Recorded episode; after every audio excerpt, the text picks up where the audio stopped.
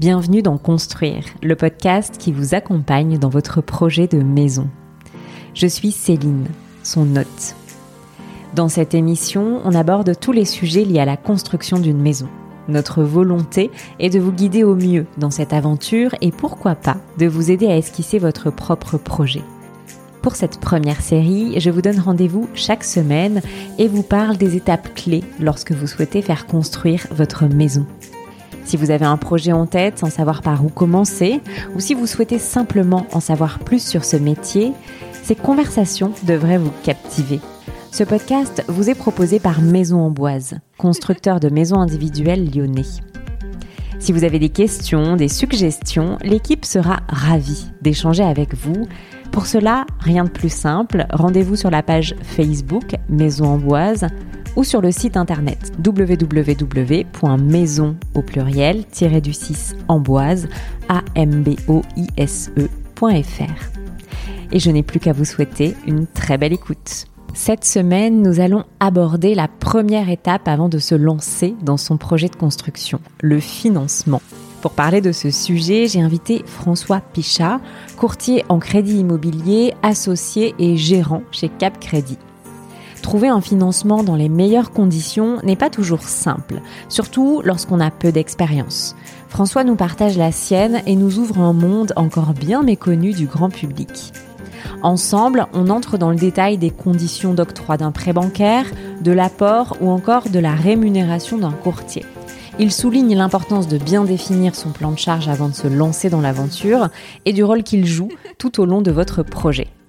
François le constate au quotidien. Il existe autant de projets que de personnes. Pour décrocher les meilleures conditions de financement, n'hésitez pas à vous renseigner, poser des questions aux professionnels. En somme, développer votre culture bancaire. Et je suis convaincue que cette discussion est une bonne entrée en matière. Si vous souhaitez contacter François, lui poser une question, rendez-vous sur son compte LinkedIn François Pichat, mais je vous glisse son contact dans les notes du podcast.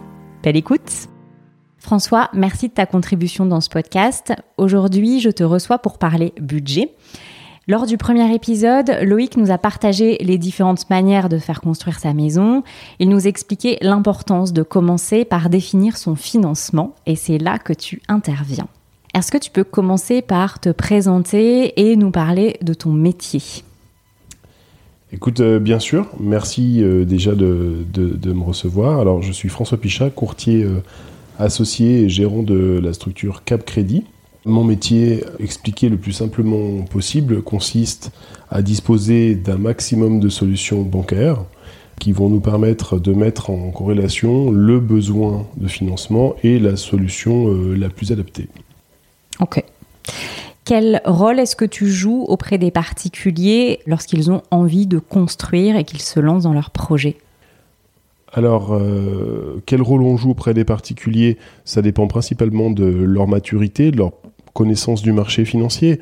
On va prendre deux exemples. Euh, l'exemple du primo-accédant à la propriété il arrive avec une idée euh, qu'il a forgée souvent sur des conversations, parfois sur des blogs. De façon générale, il est peu expérimenté, il peut avoir aussi des idées assez préconçues.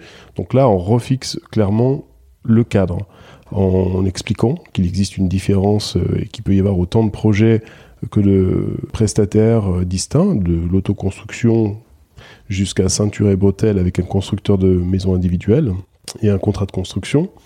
Et on peut s'adresser aussi aux clients un peu plus expérimentés, pour lesquels on ira jusqu'à jouer un rôle de conciergerie, puisqu'il nous arrive très régulièrement de financer euh, des personnes qui sont en train d'arriver sur la région lyonnaise, mais pour lesquelles on travaille à distance. Euh, pour les deux, les points communs, euh, et bien entendu, ça va être de définir un budget prioritairement. ce budget-là, il peut se définir en fonction des conditions d'acceptation de financement et également, et je dirais même surtout en fonction euh, du calcul de charge qu'a fait le couple pour savoir jusqu'à quel montant ils sont prêts euh, à aller en termes de remboursement mensuel. Lorsqu'on commence à penser au financement, euh, le premier réflexe, finalement, c'est souvent d'aller voir sa propre banque. D'après toi et ton expérience, quand est-ce qu'il est plus judicieux d'aller voir ailleurs? Alors, de manière générale, aller voir sa banque, c'est le réflexe le plus classique, le plus évident. parfois un réflexe qui est un peu déçu selon la disponibilité euh, du conseiller bancaire et sa pertinence. L'idée qui me semble excellente est bien sûr de consulter euh, un courtier. L'idée euh, de consulter un courtier va permettre une vision bien plus large que le simple spectre du plan de financement de la banque qui correspond à son produit de financement. Et on balayera le projet euh, pour vérifier euh, également euh, comment éventuellement le rendre possible, parce que parfois et, souvent ces, ces projets-là sont hypothéqués par les banquiers parce que simplement mal présentés ou mal mm. préparés ou mal envisagés. Donc on redonne des éléments de contexte, on reprépare le projet et puis ensuite on lui trouve sa solution. En fait, ce qui se passe, c'est que la plupart du temps, le client, là encore, souvent, euh, le jeune couple primo-accédant ou même le plus expérimenté a sa propre conception du plan de financement mm. qui découle souvent de croyances, de conversations avec des gens qui ont fait construire, euh, de conversations avec euh, un banquier qui peut-être n'a pas pris 100% en compte tous les critères de la situation. Et effectivement, nous, notre idée, c'est de rendre le projet réalisable. il faut savoir qu'un projet qui parfois n'est pas réalisable dans un établissement bancaire, euh, bien sûr, ce banquier-là ne vous précisera pas qu'il le serait chez son concurrent juste en face. En disposant de 20 solutions bancaires, on a plus de chances euh, d'amener le projet jusqu'à son terme. Si je résume, finalement, euh, si on est primo-accédant, ce que tu conseilles, c'est de faire son plan de charge, de combien je suis prêt à mettre tous les mois, concrètement, et ensuite de venir te voir, toi, tes collaborateurs, mais pour avoir juste une vision du champ des possibles et pas juste la vision d'une banque.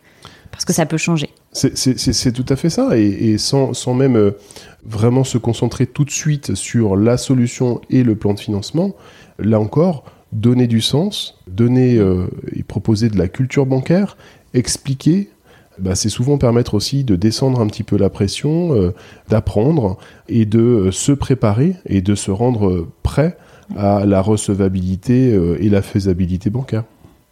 Ça marche. Est-ce que tu peux me réexpliquer la différence entre un courtier et un banquier? Ça peut être euh, basique, mais finalement, ça peut être utile. Alors déjà, dans un premier temps, euh, sans doute la disponibilité. Ensuite, euh, eh bien, c'est, je dirais que le, banquier est un généraliste, si on doit faire une analogie par rapport à la santé, mm. et le courtier est clairement un spécialiste du financement immobilier. Ok. Oui, donc c'est très précis. Exactement. Je te remercie. On n'en a pas encore parlé. Est-ce que tu peux m'expliquer comment se rémunère un courtier? Alors bien sûr, un courtier va se rémunérer de deux manières. Il va être payé évidemment par la banque entre pas grand chose et rien du tout. Pour être tout à fait sincère, les banquiers sont pas connus pour être extrêmement généreux. Ils le sont d'autant moins depuis fin 2019 où les commissions ont été réduites. Pour l'anecdote, à l'époque, ma société ne facturait pas de frais de courtage, donc il ne pouvait pas y avoir de mauvaises affaires à réaliser, que des bonnes. Euh, depuis fin 2019, tous les courtiers sont devenus payants à la charge également des clients. Pour faire simple, il faudra toujours avoir un regard attentif pour le client de comparer combien je coûte et à quoi je sers. Si effectivement le courtier facture 2500 euros de frais de courtage, mais qu'il en fait économiser 25 000 ou il rend le projet réalisable alors qu'il ne l'était pas, c'est une bonne affaire. Si, à l'inverse, le plan de financement fait économiser 2500 euros que le courtier reprend euh, dans son chiffre d'affaires, c'est une affaire discutable. Je te remercie.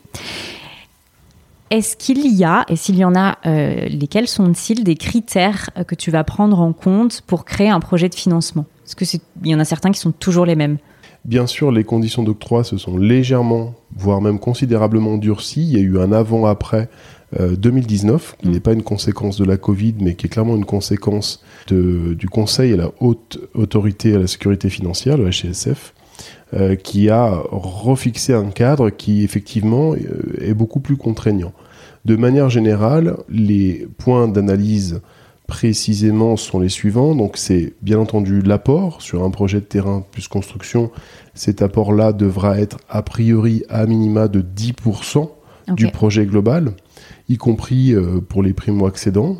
Ensuite, déduit de cet apport-là l'épargne après projet. Il s'agit de comprendre que euh, quand euh, le constructeur a bien fait son travail, il reste énormément de mm. charges annexe et la banque aura vraiment à cœur de vérifier que les clients seront capables de les assumer sans recourir à un crédit conso à nouveau.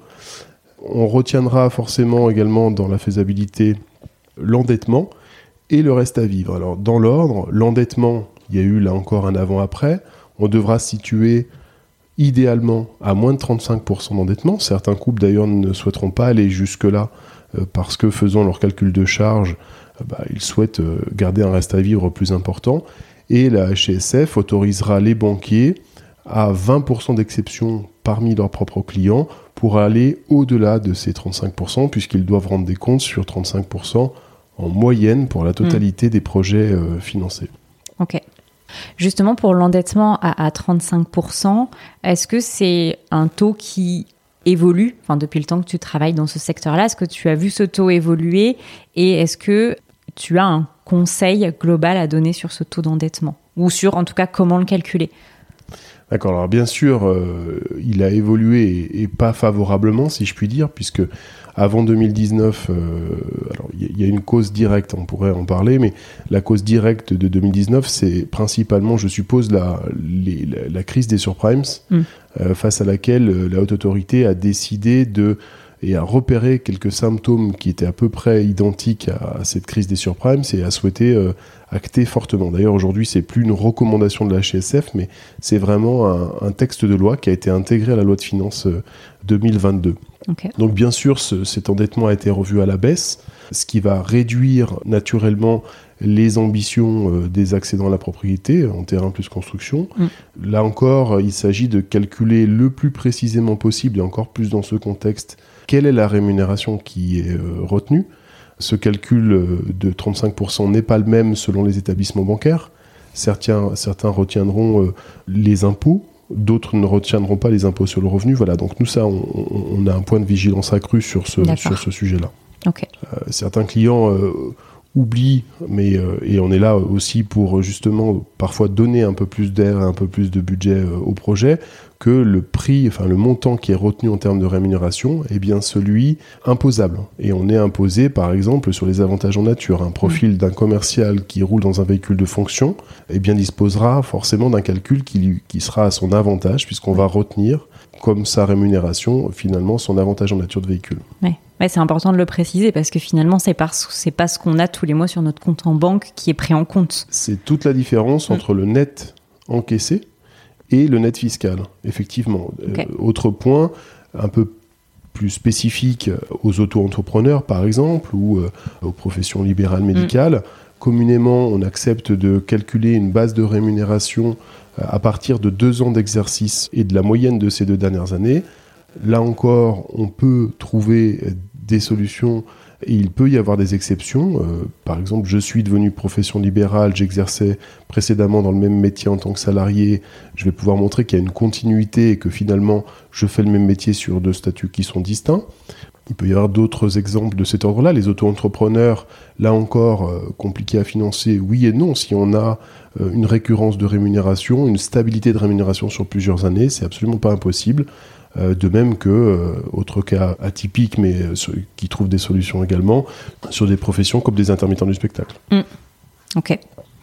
Je reviens sur l'apport. Tu en parlais rapidement tout à l'heure. Tu parlais des 10%. C'est pareil, du coup, qu'est-ce que toi tu conseilles à mettre comme apport? Est-ce que c'est automatiquement 10% ou ça peut évoluer selon les profils? Alors, parmi les différentes solutions bancaires, il faut comprendre que sur la région Rhône-Alpes en particulier, sur la région lyonnaise élargie, on est quand même dans, un, dans une région à forte valeur ajoutée, hein, donc euh, les salaires sont plutôt élevés, mm.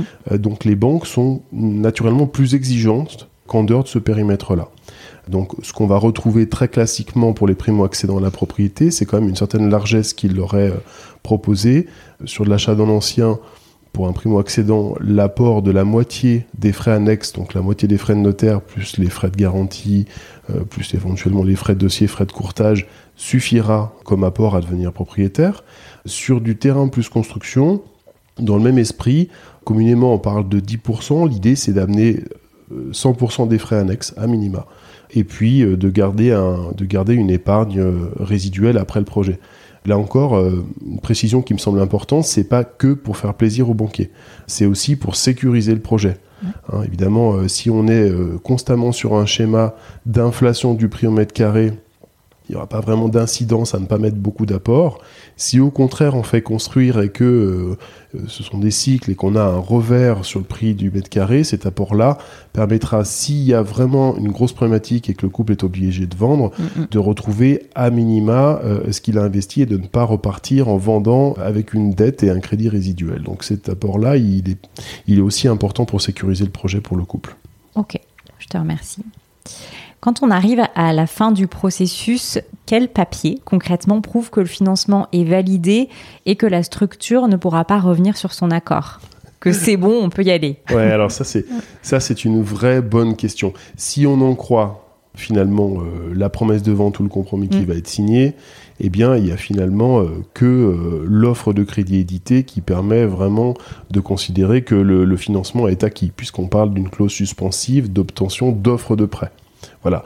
Tous les documents qui, précèdent hein, euh, ce, document-là n'ont a priori pas de valeur juridique, simplement ce sont des documents qui vont permettre de se rassurer soi-même et surtout de rassurer par l'intermédiaire du notaire ou de l'agence immobilière mm. le vendeur du terrain en l'occurrence. Pour autant, euh, leur valeur juridique est tout à fait contestable. Ok. Et est-ce qu'il y a une durée de validité? Alors, il y a une durée de validité de la proposition commerciale de la banque sur une simulation qui oscille entre 15 jours et, un mois. Euh, je précise que euh, le plan de financement finalement de la structure de courtage, euh, puisque nous sommes une profession réglementée, a valeur de capacité à démontrer sa, capacité finalement de financement. Hein, puisqu'en fait, c'est ce document-là, si le courtier fait bien son métier, a valeur de démonstration et, et, donc a été bâti sur des documents qui ont été enregistrés, qui ont été lus, qui ont été analysés. En tant que courtier, quand est-ce que ta mission s'arrête? Alors en fait, idéalement, si on fait bien notre métier et que la sortie en relation se passe bien, elle s'arrête vraiment pas. C'est-à-dire qu'en fait, il peut y avoir un premier projet euh, sur une résidence principale, il peut y en avoir un second sur une résidence locative. Statistiquement, il y a même euh, des chances, euh, plus d'une sur deux a priori qu'il y en ait une sur un rachat de Soult.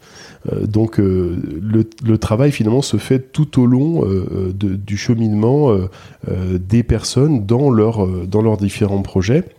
Si on parle plus précisément de la mission qui nous est confiée par mandat sur un financement, eh bien je dirais qu'en réalité, euh, elle s'arrête au moment où euh, le client est, satisfait et, se retrouve finalement à la réitération.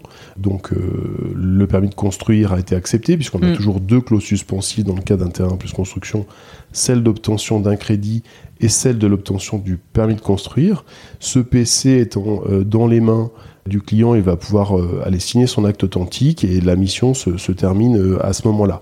Accessoirement, il n'est pas rare qu'on soit consulté à nouveau au long de la vie du crédit pour revisiter, pourquoi pas, l'assurance euh, de ce même crédit qui, a permis de, se mettre à toi sur la tête. Tu parles de l'assurance, du coup, c'est le moment. De l'assurance emprunteur, oui, tout à fait. Ok, elle peut se renégocier? Oui, alors la, pression, la pression légale est extrêmement forte. Il y avait déjà euh, un certain nombre de dispositifs qui permettaient aux clients de s'émarger euh, de la pression finalement que, la banque a tendance à mettre pour, que, équiper ce, prêt par un produit euh, d'assurance groupe. Alors on peut les citer, hein. il y a la loi Lagarde qui permettrait de prendre l'assurance dès le départ en dehors du groupe bancaire, la loi Hamon, l'amendement Bourquin, la loi Macron également, et beaucoup plus récemment une nouvelle loi qui permet de désouscrire pour peu que le crédit soit intégralement euh, décaissé quand on le souhaite. Donc effectivement, ça peut paraître euh, intéressant de s'interroger sur euh, est-ce que à garantie équivalente, puisque la banque n'acceptera pas de partir pour des contrats qui ne, seraient pas rassurants, mais à garantie équivalente, de revisiter régulièrement. Alors ce, ce point-là vaut pour l'assurance emprunteur, mais vaut également pour tous les autres contrats d'assurance. Et je reviens sur euh, le, taux d'intérêt. On entend parfois des personnes qui disent qu'elles renégocient leur taux pendant le prêt. Est-ce que là, du coup, vous, vous réintervenez en tant que courtier? Voilà, alors on distinguera. Euh, bon, là, je parle, je parle un petit peu au passé parce qu'effectivement, depuis euh, presque deux ans et demi maintenant, les taux étant tellement bas, a priori, ce sont des crédits qui ne se rachèteraient pas, qui ne se rachèteront pas. En revanche, effectivement, on distinguera dans le cas où les clients soient équipés d'un crédit avec des conditions de taux trop élevés, deux situations euh, distinctes. On parle de renégociation de crédit quand le client réaborde la banque dans laquelle se trouve ce crédit pour rediscuter des conditions du contrat, c'est rarement couronné de succès dans la mesure où la mm. banque a peu de chances de nous revendre l'argent moins cher qu'elle l'a payé au départ où on a souscrit. Et on parle dans un deuxième cas de rachat de capital restant dû au bénéfice du client. Alors il faut savoir déjà que là, de toute façon, le client ne peut pas faire de mauvaises affaires, puisqu'en fait, euh, si ce rachat-là n'est pas à son avantage, la banque se un, dans une situation de défaut de conseil. Donc pas d'inquiétude à avoir, il n'y a que des bonnes affaires à faire dans cette situation. On notera euh, en fait de manière générale que racheter un crédit, racheter une dette, ça induit des frais, des frais de reprise de garantie, des frais d'une nouvelle assurance, et que dans cette situation-là, on estime qu'il faut approximativement pas loin d'un pour cent d'écart entre le crédit que l'on quitte et le crédit que l'on rejoint pour qu'il y ait un, intérêt réel à, retravailler ce, ce financement-là. Alors on peut racheter un crédit pour faire des économies d'intérêt, on peut aussi racheter un crédit dans d'autres circonstances de la vie, je l'ai dit tout à l'heure, dans le cas d'un rachat de crédit plus soult, dans le cadre d'une séparation, ou bien dans le cadre où on souhaiterait un peu plus d'air, parfois on peut faire de la restructuration de dette et rallonger la durée sur ce crédit-là, ça, c'est euh, plutôt euh, applicable dans des situations où euh, le client a besoin d'un financement supplémentaire pour accepter un autre projet et descendre sous le seuil des 35% d'endettement, ou tout simplement parce que l'addition de tous ces crédits trop verticaux lui rend une situation mensuelle peu confortable. Mais là, c'est vraiment de la restructuration de dette. Ok. Tu parlais justement des, des taux qui étaient assez bas. Est-ce que tu as une vision sur l'évolution de ces taux sur les prochains mois, euh, les prochaines années? euh, Je crois que c'est un petit peu hasardeux, toujours un petit peu hasardeux de, se lancer dans des, dans des spéculations. Euh, ce, qu'on, ce, qu'on, ce que l'on sait, déjà, qu'est-ce qui va avoir une influence sur ce fameux taux? Pour essayer de le comprendre, il faut éclaircir deux situations. La banque va nous prêter de l'argent qui est l'argent de nos propres épargnes, et la banque va surtout, principalement, nous prêter de l'argent qu'elle-même a emprunté elle l'a emprunté sur les marchés financiers, et donc elle l'a acheté à un prix, cet argent-là, et elle va nous le revendre à un autre. Dans ce cas de figure, on comprend bien que si les taux de refinancement augmentent, et là on, se situe vraiment dans cette situation-là, c'est une raison de plus pour laquelle il faut venir voir les courtiers, parce que c'est là où sont les meilleures affaires à faire, parce qu'on a une visibilité globale. Et bien dans cette situation-là, c'est l'intégralité des taux qui va se réélever. Là-dessus, on n'a aucune influence. Là où, au contraire, on a une influence qui peut être accrue, c'est que ce taux, il va également euh, être différent d'un projet à un autre en fonction du risque. Hmm. Plus c'est long, plus c'est risqué. Factuellement, plus c'est cher. Plus on gagne sa vie, moins c'est risqué. Potentiellement, on a des arguments pour le faire baisser. Plus on met d'apport, moins c'est risqué, moins c'est cher. Ok, très clair. Merci. De rien. Est-ce que, avant de se quitter, tu aurais un conseil pour les personnes qui commencent à réfléchir euh, budget, financement, qui se lancent dans leur recherche? Alors j'en ai plein de conseils et, d'ailleurs euh, très souvent les rendez-vous qui doivent durer 45 minutes durent plutôt 1h30 euh, pour ce qui me concerne. Mais de, de manière générale, pour les primo-accédants à la propriété, le premier conseil c'est de prendre le temps de faire la bonne affaire pour bien se lancer dans l'immobilier dès le départ. C'est-à-dire que un terrain plus construction acheté sur une zone que l'on connaît en valorisation, eh bien c'est intéressant parce que c'est finalement le tremplin pour le projet suivant. Ça, c'est le premier conseil que j'ai envie de donner pour les, pour les, pour les primo-accédants de la propriété. Le second, c'est que il y aura toujours euh, finalement un choix, un compromis à faire entre est-ce que je décide de me rapprocher de mon lieu de travail et j'aurai probablement moins de mètres carrés, moins de budget? Est-ce que je décide de consommer un peu plus de gasoil et de pneus et me mettre un petit peu plus loin? Voilà, ça, c'est des arbitrages auxquels euh, il faut commencer, euh, bien, bien entendu, euh, à réfléchir. Quant à l'arbitrage, achat dans l'ancien, terrain plus construction, bon, là encore, faut peser le pour et le contre. Sur du terrain plus construction, on a oublié de le dire, il y a quand même des aides de l'État, des prêts à taux zéro qui peuvent rendre les projets un peu plus accessible en euros mètre carré.